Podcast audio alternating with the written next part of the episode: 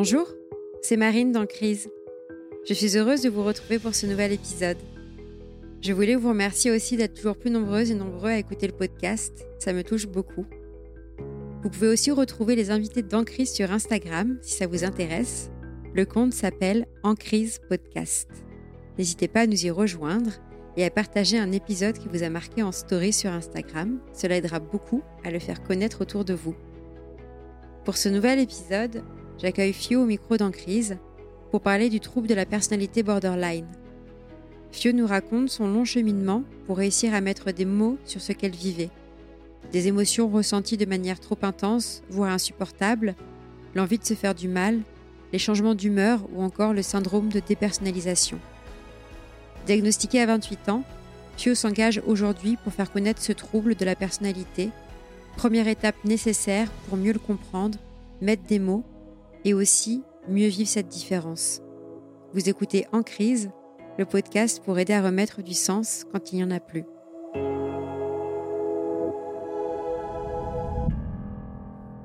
Pour ce nouvel épisode d'En crise, je suis heureuse d'accueillir le micro Fio. Bonjour Fio. Salut Marine. Pour celles et ceux qui ne te connaissent pas encore et qui vont te découvrir, est-ce que tu peux nous dire en quelques mots qui est Fio? Ah oui, avec plaisir. Bah déjà, merci beaucoup pour cette invitation. Ça me fait très plaisir d'être là. Du coup, je m'appelle Fio, j'ai 28 ans, j'habite à Bruxelles et je me caractériserais comme quelqu'un de très intense, autant positivement comme négativement. Donc, je suis quelqu'un d'assez passionné, dynamique, enjoué. J'aime faire plein de choses, plein de sports, voir mes amis etc. Et puis, ben voilà, je suis aussi quelqu'un d'assez angoissé, inquiète, euh, stressé, qui peut se prendre la tête pour rien et impatiente. Et donc voilà, ma vie est toujours assez mouvementée, on va dire. J'adore, merci beaucoup pour cette description qui, donne déjà envie de connaître la suite. J'aime bien commencer les histoires par, par le début avec En crise pour planter le décor et un peu comprendre d'où tu viens depuis le début. Est-ce que tu peux nous dire un peu comment s'est passée ton enfance? Oui, avec plaisir. Bah, du coup, donc je suis française, donc je suis née à Sarralbe dans l'est de la France et j'ai vécu pendant six ans là-bas avec mes parents et mes deux grands frères. La période s'est plutôt bien déroulée, si ce n'est que j'étais quand même assez triste de partir de la France puisqu'ensuite on a déménagé en Belgique. Et en plus de cela, dès très jeune, j'ai commencé à avoir vraiment très peur de ce qui allait se passer après la mort. Donc, de ce que j'ai entendu, j'avais quand même une peur plus grande que la plupart des gens et ça a commencé très jeune, déjà à 4 ans. Et je, faisais des rêves où j'avais peur que mes parents meurent, donc jamais de la même manière, mais voilà, j'étais vraiment très craintive de, perdre ce lien que j'avais avec mes parents. J'étais aussi, d'après ce que ma mère disait, un vrai pot de colle avec elle. Et, puis voilà, on a déménagé en Belgique, à Bruxelles, où on est resté pendant 10 ans. Et après, j'ai déménagé au Brésil pendant deux ans pour ensuite revenir en Belgique où je suis de nouveau depuis du coup à nouveau 10 ans. Donc voilà un parcours assez mouvementé. Et donc je dirais que d'un point de vue externe, j'avais une enfance assez classique. Je ne manquais de rien, financièrement tout se passait très bien. À l'école, j'avais des bonnes notes. Avec le temps, j'ai eu quelques petits copains. J'avais toujours des amis. Donc voilà, de l'extérieur, vraiment, ça se passait bien. Mais intérieurement, pour moi, c'était assez compliqué parce que bah, j'ai cette peur déjà de, l'après-mort qui est devenue de plus en plus grande. en fait, j'avais vraiment, j'imaginais la mort comme un néant pour l'infini. Et donc, j'étais vraiment très angoissée et surtout, je me sentais très incomprise par rapport à ça quand j'en parlais autour de moi. Donc, c'était très dur à vivre. Et au-delà de ça, j'avais vraiment des émotions extrêmement intenses qui étaient très difficiles à gérer. Donc, par exemple, je sentais que dès que je voulais m'énerver parce que quelqu'un me disait quelque chose qui m'avait blessée, je n'arrivais même pas à être colérique. automatiquement, j'avais envie de pleurer. Je, ne pouvais pas faire autrement. Les pleurs allaient arriver et j'avais peur alors qu'on me juge. Et du coup, voilà, je sentais que j'avais des émotions vraiment très fortes. Et derrière, et je ne leur en veux pas, mais c'est vrai que mes parents, j'ai souvent eu la sensation qu'ils ne me validaient pas forcément mes émotions parce que eux-mêmes avaient tendance à être assez froids de par leurs propres blessures, du rejet et leur manière de fonctionner, qui est tout à fait OK.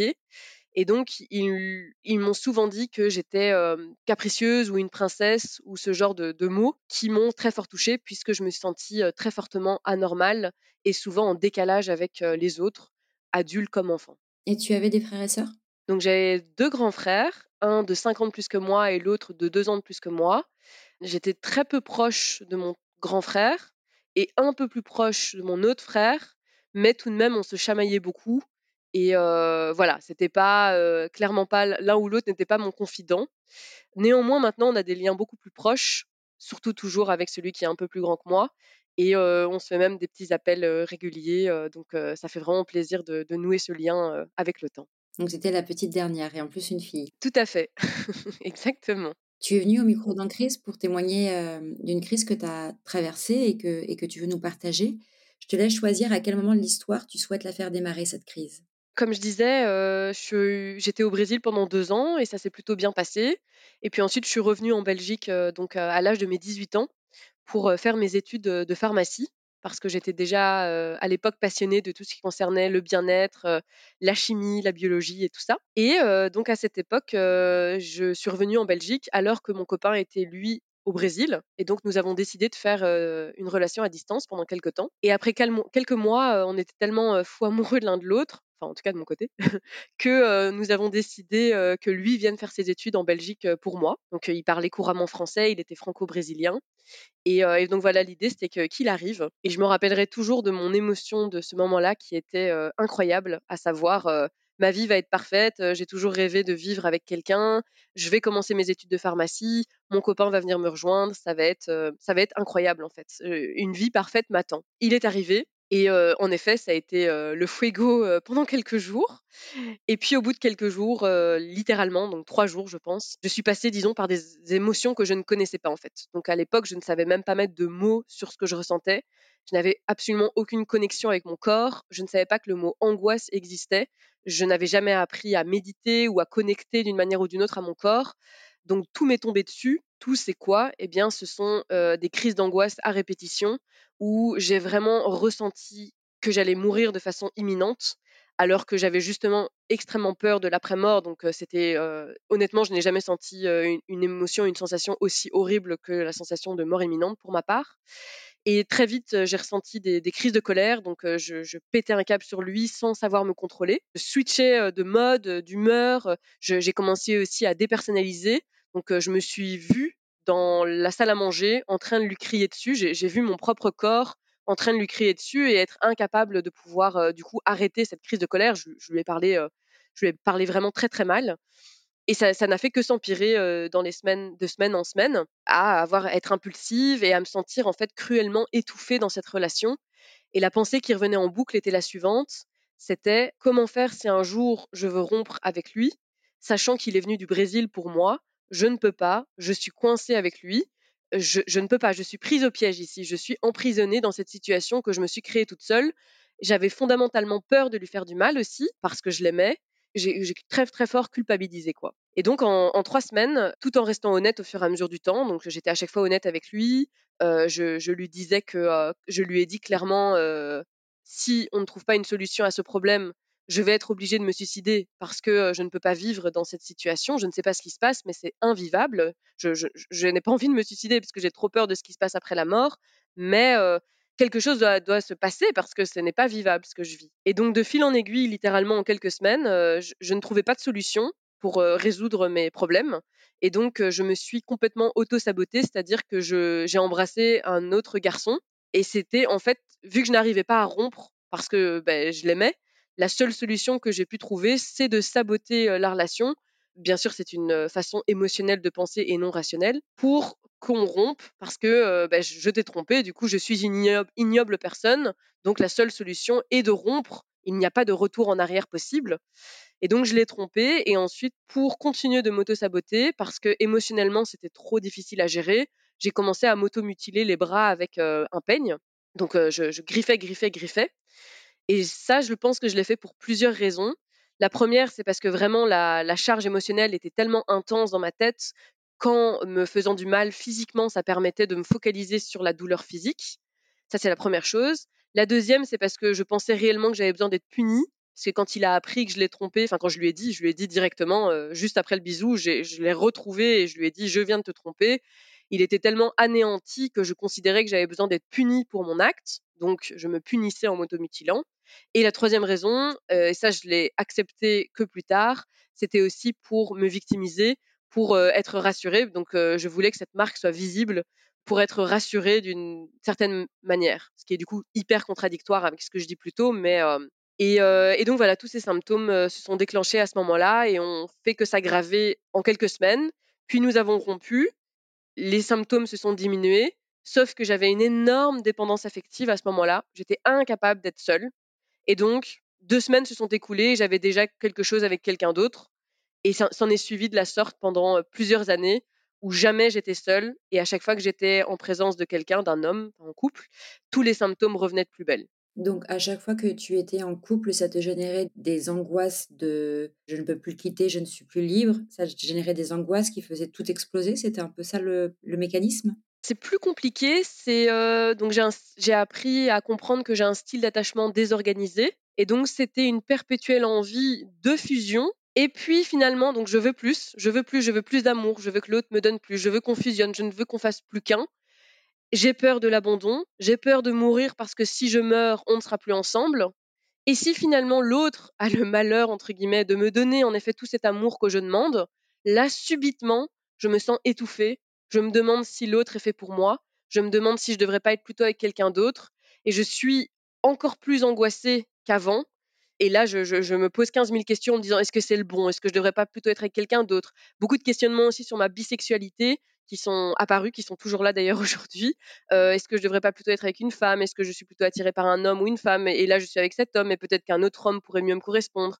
Et donc, c'était un paradoxe perpétuel d'une alternance vraiment d'un état à l'autre complètement opposé. Et du coup, une alternance aussi de l'idéaliser l'autre, de waouh, il est incroyable, qu'est-ce que je l'aime, j'ai tellement de chance, à mais qu'est-ce que je fais avec lui? J'ai même déjà dit, je crois, à un ex, tu n'es qu'un incapable, quoi. Ce qui est une phrase extrêmement horrible à dire à quelqu'un. C'est passionnant les, mécanismes que tu, que tu décris. Donc là, c'est euh, de ce que je comprends, c'était euh, quand tu es rentré en, Europe pendant plusieurs années, tu as répété ce, même schéma et ce même euh, scénario avec différents garçons. Et du coup, beaucoup de moments de détresse, de ce que je comprends, d'automutilation, de, de violence. De... Est-ce que à ce moment-là, tu avais des gens qui pouvaient un peu t'aider, des amis? Est-ce que tu en parlais à ta famille ou, ou tu étais vraiment seule et isolée sans comprendre du, du tout ce qui t'agissait? Alors, je pense qu'en effet, et donc j'en ai des frissons, je pense que j'ai une force qui est que je suis quelqu'un qui communique énormément et qui a toujours adoré énormément communiquer. Et je pense que c'est ça qui a fait, qui fait que je suis encore en vie aujourd'hui, parce que sinon, je pense que je ne serais plus de ce monde. C'est que dès que j'ai senti que quelque chose n'allait pas, j'en ai parlé autour de moi, que ce soit à mes amis ou à mes parents. J'ai dit, sans savoir quel mot mettre dessus, mais en tout cas, j'ai dit quelque chose ne va pas. Quelque chose ne va pas, quelque chose cloche. Aidez-moi, quoi. Aidez-moi, quoi. Et donc, très vite, bah, ma mère a quand même sentait qu'il y avait quelque chose qui n'allait pas. Et donc, c'est vrai que j'ai eu la chance d'avoir quand même mes parents qui étaient derrière moi, même s'ils comprenaient pas ce qui se passait, ils ont été là pour moi comme ils le pouvaient, et surtout, et surtout, heureusement, ils ont été là pour moi financièrement, parce que autant euh, c'est bien le soutien des proches, mais quand nous-mêmes on est incapable de mettre des mots sur nos mots, les proches ne savent pas faire grand-chose, alors que des professionnels de la santé sauront peut-être un peu mieux faire quelque chose parce que bah, ils ont plus l'habitude. Et donc, euh, je crois que j'ai d'abord été voir tout simplement un médecin généraliste qui m'a parlé du mot anxiété à cette époque-là et qui m'a donné euh, des plantes médicinales ce qui n'était clairement pas suffisant compte tenu euh, du fait que je parlais quand même d'automutilation, de dissociation. Enfin, dissociation, non, ça je ne savais pas encore à l'époque euh, ce que c'était. Mais voilà, c'était euh, quand même des mots forts, quoi. J'avoue, ça me, ça me tend un peu d'imaginer la scène d'une d'une jeune femme qui en est à ce point-là de détresse et qui parle d'automutilation et un médecin qui répond en face, c'est de l'anxiété, prenez des plantes. Je t'avoue que ça m'énerve un petit peu. Oui, bah, je crois que j'étais un peu démunie à l'époque. Donc, juste, je suivais comme je pouvais. Mais c'est vrai que oui, dix ans plus tard, ouais, j'ai eu beaucoup de colère pendant un certain temps de me dire, mais enfin, comment, comment est-ce possible? Comment est-ce possible qu'on minimise, entre guillemets, les émotions que je, puis- que je pouvais ressentir à l'époque. Et donc, j'ai commencé à avoir une psy. Puis d'une psy, j'en ai vu une deuxième psy. Et en fait, mon état n'a fait que s'empirer au fil du temps. Donc, euh, je me rendais bien compte que c'était clairement les relations de couple qui étaient les plus dures à gérer, que j'étais complètement addict. ad- vraiment, j'avais une addiction envers mon homme de, de l'époque et j'ai souvent changé de relation. C'était souvent des relations de six mois à un an et demi maximum. Puis dès qu'une relation se finissait, une autre commençait, mais littéralement quelques semaines après, quoi. Et, mon état s'est vraiment dégradé jusqu'à ce que j'aille voir une psy spécialisée dans tout ce qui est stress et anxiété, qui faisait de la TCC, donc la thérapie cognitive et comportementale, et qui m'a dit, vous allez aller voir un psychiatre et vous allez passer sous antidépresseurs, ça va vous aider. Comme ça, vous aurez une béquille et on va pouvoir se concentrer sur vos problèmes. Donc, je vais voir le psychiatre. Honnêtement, j'ai eu une très très mauvaise expérience avec le psychiatre parce que je l'ai vraiment vu. Comment moi je l'ai perçu, c'était un homme qui me donnait des antidépresseurs comme des bonbons, qui n'avait absolument aucune empathie pour moi et qui m'a simplement dit Hum, vous avez un trouble anxieux généralisé, poup poup poup, voici vos antidépresseurs, bam, vous commencez slowly, enfin lentement au début, et puis let's go. Donc moi je me rappelle, j'avais envoyé un message à tous mes proches, genre les gars, je vais commencer les antidépresseurs. On m'a dit que c'était plus dur au début à gérer. Je m'attends à avoir des crises d'angoisse vraiment très dures. J'ai besoin de votre soutien. Soyez là pour moi, s'il vous plaît, nanana. J'ai pas eu l'impression de ressentir de recevoir le soutien que je voulais. Après, je pense que je suis aussi très exigeante dans l'attente que j'avais, en tout cas à l'époque, de mes proches. Mais je me suis peut-être, en tout cas, pas sentie soutenue comme je l'aurais aimé, sauf de mon copain à ce moment-là, bien sûr. Et en effet, du coup, la période avec les antidépresseurs au début a été les premières semaines très dures. J'ai eu des crises d'angoisse vraiment pires. Et puis, ça s'est arrêté, ça s'est apaisé. Et ensuite, je dois dire que les antidépresseurs, ça a été une période pour moi, du coup, d'un an et demi où j'ai très, très peu de souvenirs. J'avais des gros, j'ai eu des gros problèmes de mémoire, en fait. C'est un peu comme si toute cette période avait été en, pause, en fait, dans ma vie. J'ai une très, très bonne mémoire temporelle, mais cette période-là, vraiment, je me rappelle très, très peu. Je pense quand même, je regrette pas d'avoir pris des antidépresseurs parce que, honnêtement, je, de nouveau, je ne sais pas si je serais de ce monde sans mais ça n'a pas résolu mes problèmes. Et même ce qu'on a vu avec la psy, on essayait d'aller gratter en TCC, mais c'est super dur d'aller gratter à partir du moment où la phobie de la personne, c'est l'après-mort. Euh, autant si quelqu'un a une phobie des requins, enfin peut-être plutôt des araignées, on va essayer de mettre la personne face à des araignées petit à petit avec des photos ou autres. Mais quand c'est la mort, c'est beaucoup plus compliqué. Donc je me rappelle, euh, elle me montrait des photos d'esprits, parce que je lui disais que j'avais peur des esprits, ou elle me montrait des photos du système solaire parce que je lui disais que j'avais peur du système solaire parce que ça me rappelait qu'il y avait une Terre et que du coup il y avait, il y avait tout cet espace et l'après-mort et tout ça. Ça a été nécessaire, mais c'est clairement pas ça qui m'a qui m'a le plus aidé. Ça c'est sûr et certain. Après, effectivement, malheureusement, dans ce genre d'accompagnement qui est, très complexe, c'est vrai que ça peut dépendre aussi beaucoup de la personne que tu as en face de toi, côté psychologue ou côté psychiatre. Certains qui sont beaucoup plus enrobants et pas comme le, psychiatre qui, qui avait été assez maladroit dans ses mots.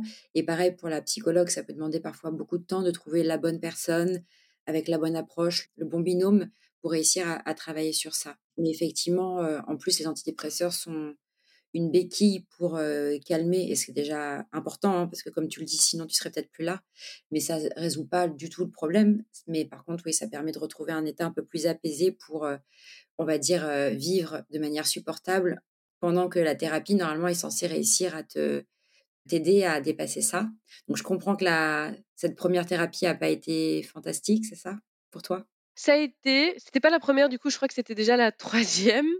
J'ai vu vraiment beaucoup de psy ça m'a quand même aidé. Si elle, elle, m'a quand même aidé, mais je, vais en parler plus en détail par la suite. Mais je dirais que de manière globale, la thérapie par la parole n'est pas forcément en fait le plus adapté selon moi, en tout cas par rapport à ma propre problématique, et que selon moi tout doit avoir un rapport avec le corps aussi, et que c'était ça ce qui manquait, c'est ce rapport avec la reconnexion avec le corps.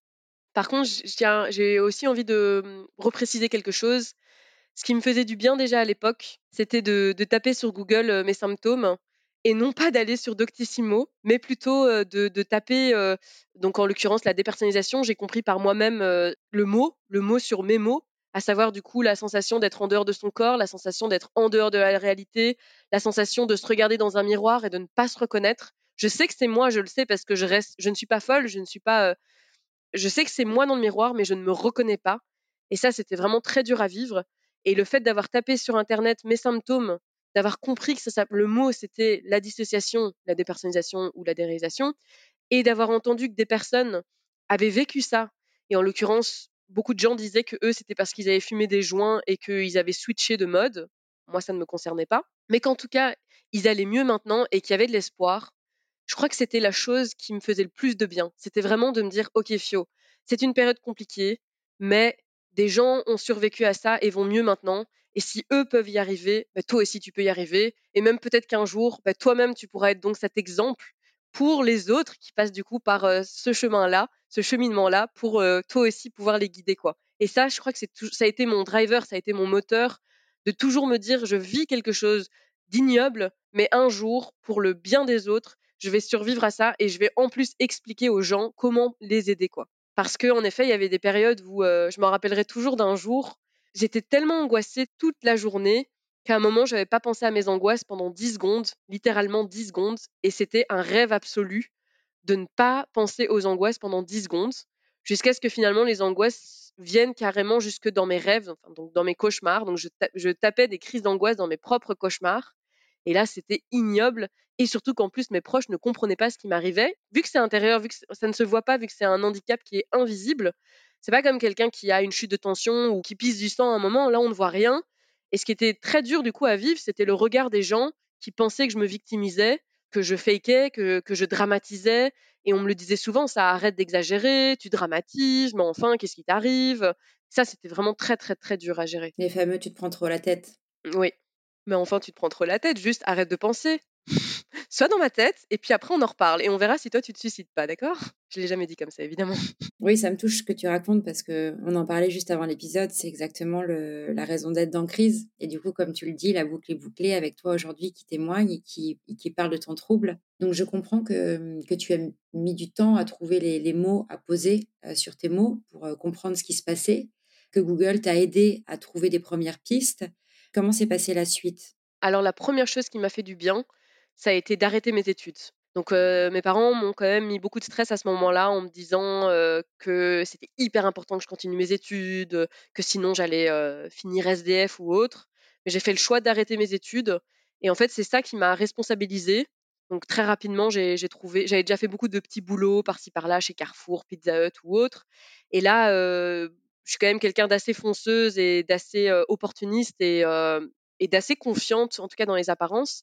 Et j'ai trouvé un petit boulot en tant que vendeuse dans un magasin de jeux de société, parce que j'étais moi-même passionnée des jeux de société. Ça a été très dur de lâcher prise sur les études, notamment de pharmacie, sur le bien-être, parce que c'était très important pour moi. Il m'a fallu beaucoup de temps pour m'en remettre, mais voilà, j'étais dans un boulot et le fait d'avoir cette régularité, le fait d'être obligée de me lever le matin parce qu'on compte sur moi, le fait de me sentir utile aussi en, ben, du coup, en conseillant des jeux de société à des clients, le fait qu'on me valorise en me disant que je suis gentille, que je fais ça très bien, que je suis même incroyable ou autre, me faisait beaucoup de bien.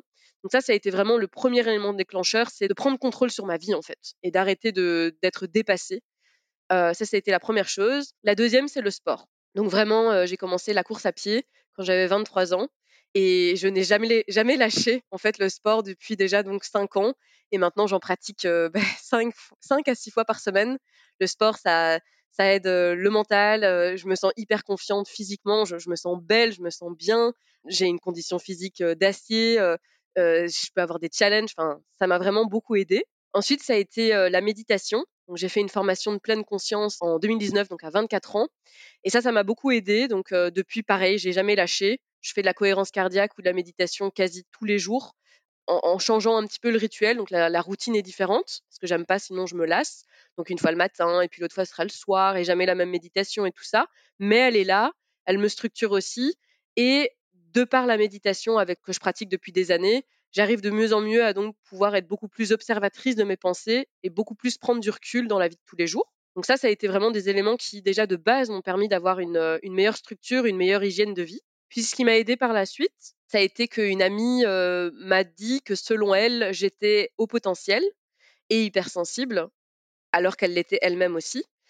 Et donc, de nouveau, vu que je suis quelqu'un d'assez fonceuse, on me dit ça, c'était la deuxième personne qui me le disait. Bah ok, let's go, j'appelle quelqu'un de spécialisé, un, psychologue spécialisé dans les tests HP.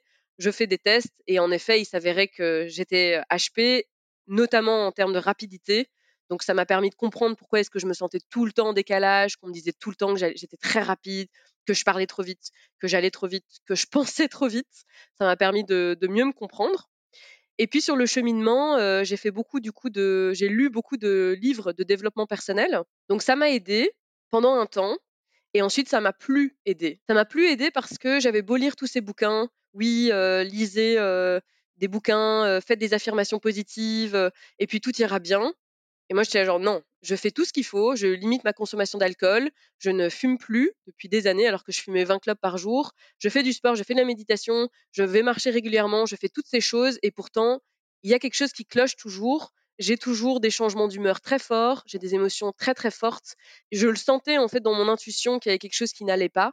et je sentais que j'étais passée par quelque chose d'extrêmement douloureux, en plus du trouble anxieux généralisé. Je ne veux surtout pas minimiser les gens qui ont un trouble anxieux généralisé, bien sûr, mais qu'il y avait quelque chose d'autre. L'automutilation, c'est pas spécifique du trouble anxieux généralisé, par exemple. Et donc j'ai continué sur ce cheminement-là en me posant des questions, pendant que j'ai aussi changé de boulot, donc de fil en aiguille. Euh, maintenant, je travaille dans une société de distribution du jeu de société et je m'occupe de tout ce qui est marketing, communication, design, événementiel. Donc j'ai évolué petit à petit parce que j'ai toujours besoin d'évoluer. Et c'est vraiment en fin d'année passée, donc à 27 ans, j'ai plongé dans plein de livres de psycho et je me suis dit, est-ce que je n'aurais pas par hasard un trouble de déficit de l'attention avec hyperactivité? Je coche tous les symptômes. Euh, j'ai des problèmes de concentration, j'ai des problèmes d'hyperactivité, je tiens pas en place. Euh, en salle de réunion, après une heure, je n'en peux plus, j'ai besoin de bouger.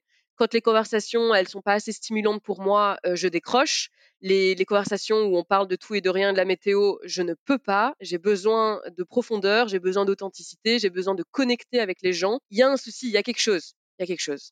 En continuant d'être fonceuse, euh, après deux semaines de réflexion, je contacte une neuropsychologue spécialisée dans les HP et les TDAH en me disant il faut faire un diagnostic, je ne vais pas m'auto-diagnostiquer, je peux me tromper. Je prends rendez-vous, un mois plus tard, nous avons ce premier rendez-vous. Et euh, bah, du coup, en trois mois, euh, nous avons passé une série de tests cognitifs. Elle m'a demandé d'accéder à mes bulletins de quand j'étais enfant pour voir les, notamment les commentaires des professeurs de quand j'avais euh, moins de 12 ans, puisque le trouble de déficit, le TDAH est un trouble qui se manifeste déjà dans l'enfance.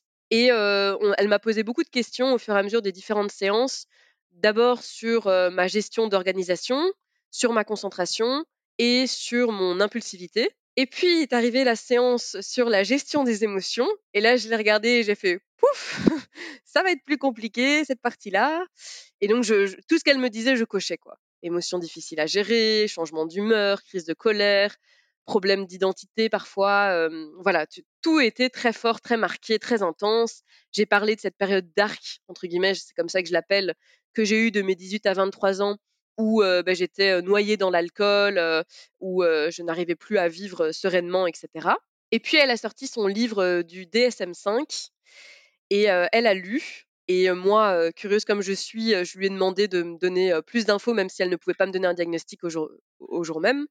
Et elle m'a parlé pour la première fois du trouble de la personnalité borderline. Et puis voilà, un mois plus tard, elle est, on s'est revus. Elle m'a dit qu'elle avait posé quelques questions à ses collègues. Certains s'étaient penchés sur la bipolarité.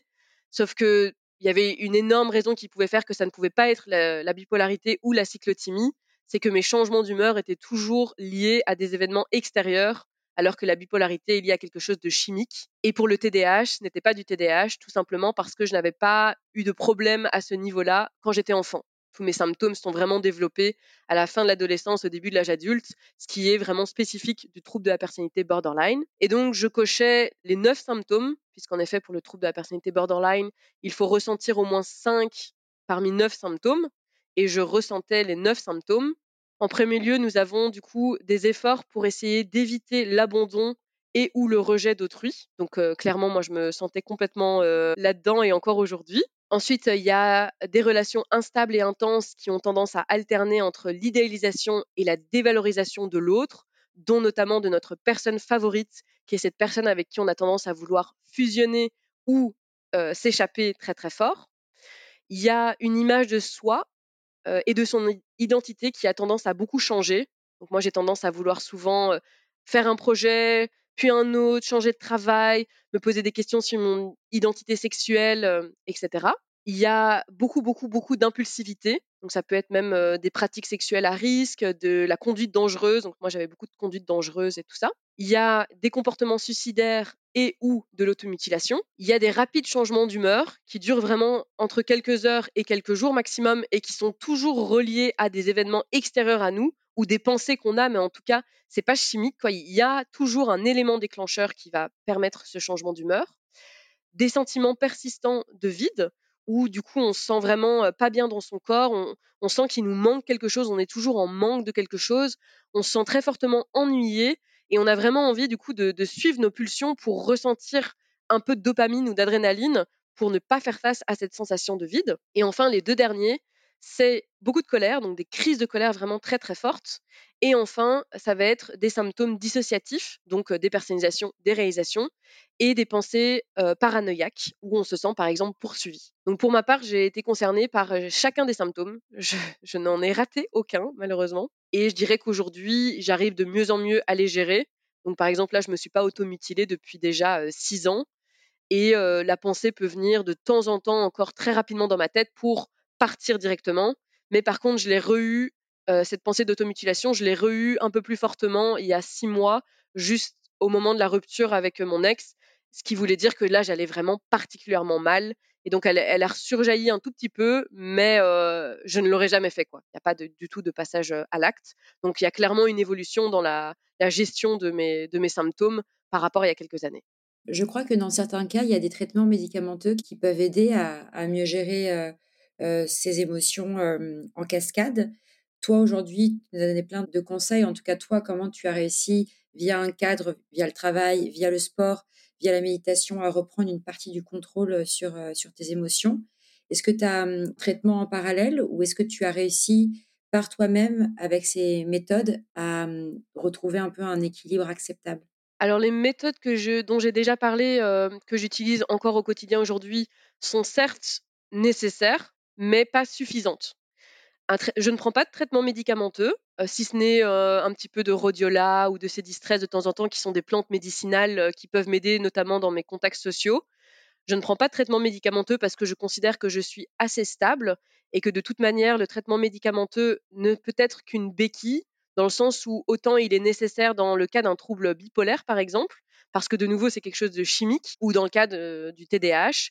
Pour le trouble borderline, comme ce n'est pas chimique, le médicament ne pourra pas aider ni à guérir ni à soigner, mais il pourra être une béquille si par exemple on est sujet à de la dépression ou à des changements d'humeur trop forts. Ça peut être intéressant de prendre un médicament, mais disons que je, trouve que si possible, c'est mieux de faire sans à terme, en tout cas quand on arrive à gérer sans, comme moi c'est le cas maintenant. Je pense que c'est mieux parce que les médicaments ont tout de même beaucoup d'effets secondaires et peuvent vraiment avoir un impact réel sur le corps si on les prend sur du long terme. Mais évidemment, si des personnes qui m'écoutent aujourd'hui ne savent pas faire sans, évidemment, prenez vos médicaments. Ce que je recommande plutôt, au-delà de tout ce que j'ai fait, euh, de tout ce que je fais, donc sport, bonne hygiène de vie, etc., c'est vraiment le traitement thérapeutique. Et donc là, il y a plusieurs traitements thérapeutiques qui sont proposés. Déjà, euh, il y a les outils issus de la thérapie comportementale et dialectique qui sont très intéressants, notamment en temps de crise. Donc, je me suis beaucoup auto-formée, j'ai lu beaucoup de bouquins par rapport à ça. Et donc, ce sont vraiment des outils qui vont permettre de pouvoir mieux tolérer la détresse au moment où on est face à des émotions intenses, à être plus dans l'instant présent et à avoir une capacité à réguler ses émotions en ayant une interprétation différente de ce qui se passe. Donc, par exemple, classiquement, mon collègue passe devant mon bureau et ne me dit pas bonjour. Première interprétation, c'est qu'il ne m'aime pas. D'ailleurs, personne ne m'aime. Et puis d'ailleurs, pourquoi est-ce que j'existe? Je devrais me suicider première interprétation possible qui va du coup dans un cercle vicieux très très fort. Deuxième interprétation possible, quand je me rends compte de l'élément déclencheur, mon collègue ne me, dit pas bonjour quand il passe à côté de mon bureau. Peut-être qu'il ne va pas bien, peut-être qu'il ne m'a pas vu, peut-être qu'il est pressé, peut-être qu'il est stressé, ou que sais-je, mais en tout cas, il y a des chances qu'il n'ait rien à voir avec moi. Et puis d'ailleurs, même si c'est en rapport avec moi, je ne peux pas être aimé de tout le monde. Et est-ce qu'en fait, moi, j'en ai quelque chose à, à fiche de ce collègue? C'est pas grave, en fait. Donc ça, c'est vraiment des outils déjà qui m'aident au, quotidien. Mais pour moi, selon moi, ce n'est pas suffisant. Je vais aller même au-delà. Donc là, je suis vraiment en ce moment en train de de nouveau m'auto-former extrêmement fort sur tout ce qui concerne la régulation du système nerveux et sur le lien entre le trouble de la personnalité borderline et le trouble stress post-traumatique complexe. Donc, je suis de plus en plus convaincue que le trouble borderline est en fait créé sur base d'une accumulation de traumas qui ont été générés dans l'enfance ou à la, enfin voilà, au fur et à mesure de l'enfance. Donc je pense pour moi que l'élément déclencheur a été mon copain qui est venu du Brésil en Belgique. Et je pense que du coup, toute personne qui a un trouble de la personnalité borderline avait peut-être en effet des facteurs génétiques qui font qu'il a une dysrégulation émotionnelle au niveau du cerveau dans le système limbique de base, mais qu'en plus de cela, c'est cet environnement invalidant et c'est cet assemblage de traumas et de sensations d'intrusivité qu'on s'est peut-être senti par exemple qu'il y a eu beaucoup de oui qu'on a été intrusif envers nous quand on a été enfant et qu'on a en fait des traumas qui sont bloqués en nous et qu'on a besoin en fait de sortir ces traumas de nous et d'extérioriser, de, dégager cette énergie qui est figée dans notre corps et qu'on a besoin en fait d'aide auprès de professionnels de la santé pour extérioriser toute cette énergie.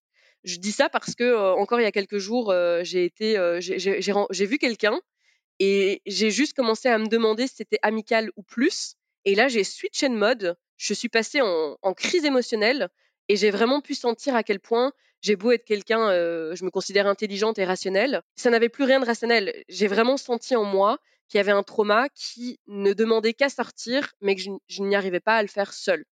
Et donc, quelles sont les, techniques pour gérer tout ça, on va dire? Bah Déjà, pour moi, clairement, c'est la thérapie par le corps, déjà. Donc, la thérapie verbale, c'est bien. aller gratter le passé, c'est bien. Faire la TCC, c'est bien. Mais selon moi, ce n'est pas suffisant parce que j'ai fait quoi? J'ai fait 10 ans de thérapie et ça n'a pas résolu mes problèmes de stress, par exemple, de couple.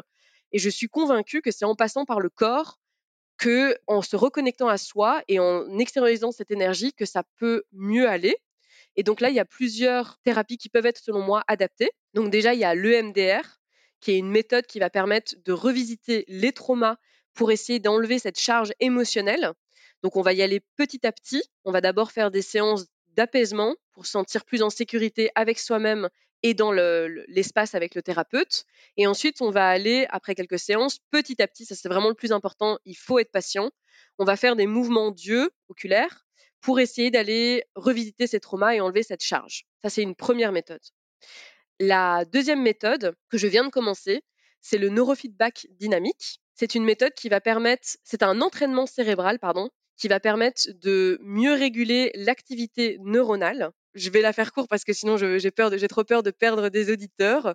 Mais en gros, c'est un entraînement qui va permettre, avec le temps, en, en, pratiquant plusieurs séances, de mieux réguler ses émotions et avoir une meilleure analyse de ses pensées grâce à un logiciel qui va simplement se connecter à son cerveau via différents secteurs du cerveau qui vont être connectés au lobe préfrontal pour analyser quand est-ce qu'il y a des mauvaises connexions neuronales. Et avec le temps et avec l'entraînement mental, on peut du coup mieux gérer ses pensées. Donc pour ma part, là actuellement, j'en suis à trois séances et je vois déjà une évolution. Donc j'ai très très hâte d'aller à ma prochaine séance qui est déjà cet après-midi. Et enfin, la dernière thérapie que je recommande, mais que je n'ai pas encore faite, mais j'ai déjà eu des bons retours dessus, c'est la somatic experience, qui est aussi une thérapie où on va aller du coup se reconnecter au corps pour essayer de mieux gérer ses traumas. Mais cette fois-ci, on va plus se concentrer sur l'instant présent que sur le passé comme en EMDR pour essayer de se reconnecter au corps et, comme je disais depuis tout à l'heure, de décharger et d'extérioriser cette énergie qui est bloquée en nous en figement. Bon, personnellement, moi, je suis très bon public de tout ça, donc je trouve ça passionnant et fascinant. évidemment, toutes les personnes qui veulent en savoir plus et, avoir plus de détails pourront me recontacter, nous recontacter suite à l'épisode, si jamais vous voulez avoir un peu plus d'informations. Mais c'était c'est passionnant et effectivement, ce qui est super dans, ton parcours, c'est que, et ça fait partie de ta personnalité aussi, de ne pas lâcher, de vouloir comprendre, de vouloir tester, de vouloir essayer pour euh, reprendre le contrôle sur ce corps qui parfois, euh, et toutes ces émotions qui parfois te submergent euh, malgré toi. Donc merci beaucoup pour ce partage, c'est hyper riche et hyper documenté et j'ai hâte euh, de savoir la suite de tes séances. Bah écoute, euh, merci beaucoup. J'en profite pour préciser aux éditeurs aussi que donc j'ai lancé une page Instagram et un site web qui s'appelle Border Attitude. Donc si le cœur t'en dit de rejoindre ma communauté qui fleurit de jour en jour, dans laquelle je donne du soutien, je tente de guider. Je reçois beaucoup aussi de messages privés de personnes qui me demandent des, conseils spécifiques et ça me fait vraiment plaisir de pouvoir euh, les guider ou leur donner des outils et au quotidien de donner des outils euh, au fur et à mesure du temps. Et j'ai plein de projets et de lubies dans ma tête euh, pour pouvoir guider les gens. Donc au plaisir et, voilà, ça m'a fait très très très plaisir de, de témoigner. Donc merci beaucoup Marine. Merci d'avoir écouté cet épisode d'En Crise. Fio a un petit message pour vous que je vous fais passer. Elle a créé un compte Instagram qui s'appelle Border Attitude, tout attaché. Elle y partage de nombreux outils et notamment un challenge spécial tout le mois de janvier prochain, vous invitant à effectuer une petite activité chaque jour. Gestion des pensées, régulation du système nerveux ou encore des émotions, reconnexion corps et esprit, Vous pourrez retrouver plein de ressources sur sa page qui s'appelle Border Attitude. Merci d'avoir écouté cet épisode de En crise, le podcast pour aider à remettre du sens quand il n'y en a plus. Si vous souhaitez retrouver toutes les personnes qui ont témoigné, vous pouvez nous rejoindre sur le compte Instagram En crise podcast. Vous pourrez aussi y retrouver le lien pour vous inscrire à la newsletter si vous voulez lire des mots en plus de les entendre. Enfin, ce podcast est un projet bénévole. Donc si vous voulez le soutenir, c'est tout simple. Il suffit de laisser 5 étoiles sur Apple Podcast, Spotify ou Deezer, ou encore laisser un petit commentaire. Ça paraît pas grand-chose, mais ça aide beaucoup. N'hésitez pas aussi à m'écrire si vous souhaitez témoigner et partager une crise que vous avez traversée et à parler de ce podcast autour de vous. À bientôt!